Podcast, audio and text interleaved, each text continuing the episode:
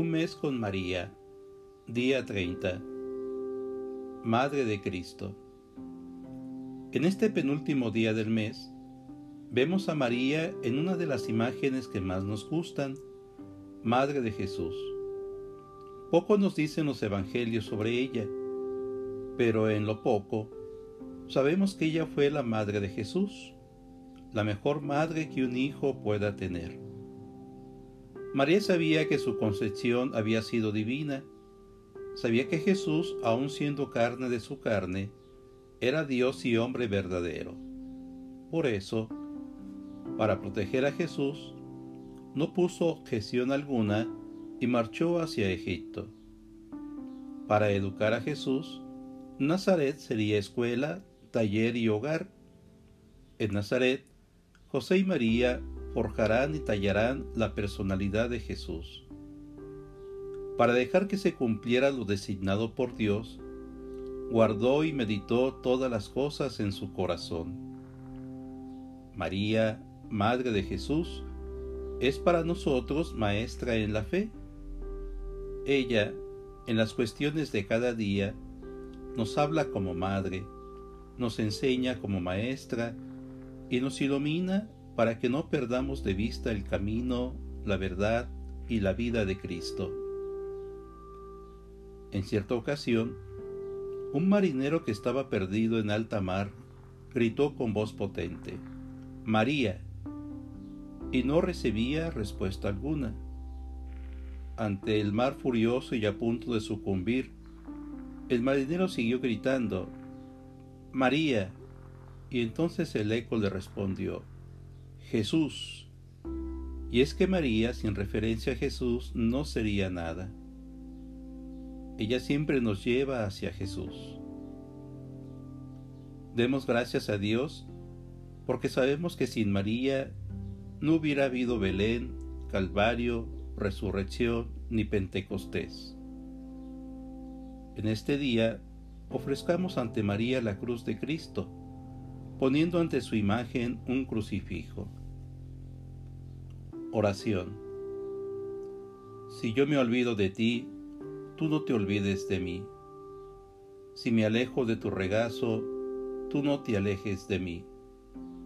Si me despido y no te rezo, no dejes de rezar por mí. María, si te miro y olvido a Jesús, llévame tú hasta Él.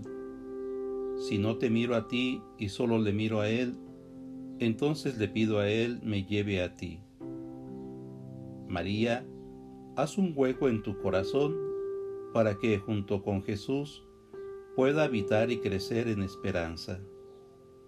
María, si me aparto, rescátame.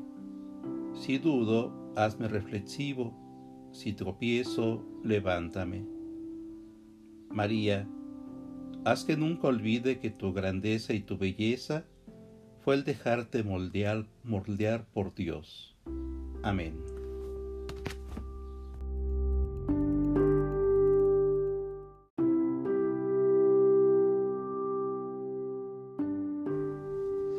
Un mes con María, día 31, Flor de las Flores. Con este pensamiento clausuramos este mes que hemos dedicado a la Virgen María. Todo nos ha hablado de ella, y si comparamos entre todas las flores que hemos recogido del jardín para ofrecerle a María a lo largo de este mes, descubriremos que ella es, sin duda, la más bella y valiosa flor. Por algo Dios la quiso para él. Muchos símbolos hemos ofrecido en este mes a María.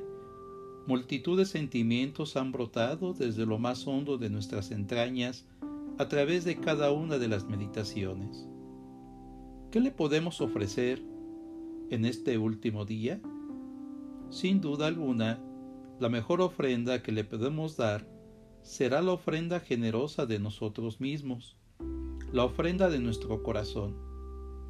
Ella se sentirá agasajada con ese regalo y nos recibirá tierna y amorosamente con todas nuestras grandezas y pobrezas, virtudes y defectos. En una ocasión, un devoto se acercó a la Virgen María y le preguntó, ¿Qué puedo darte, María, que no tengas? Una voz le susurró, Hace tiempo que espero que me des tu corazón. Que la mejor ofrenda, en estas últimas horas de este mes dedicado a María, sea precisamente nuestra propia existencia, nuestro propósito de seguir adelante conociendo la vida de Jesús y viviendo según su palabra.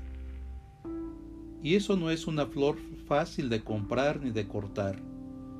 Es una bella flor que nace, crece y se conquista con el sacrificio, la verdad, la oración, las luchas y sobre todo con la mirada puesta en Dios. Que la alegría que sintió Santa Isabel al recibir la visita de María, la sintamos nosotros también en estos momentos, puesto que María ha venido a visitarnos. Recibámosla con una cesta llena de flores como signo de nuestro amor.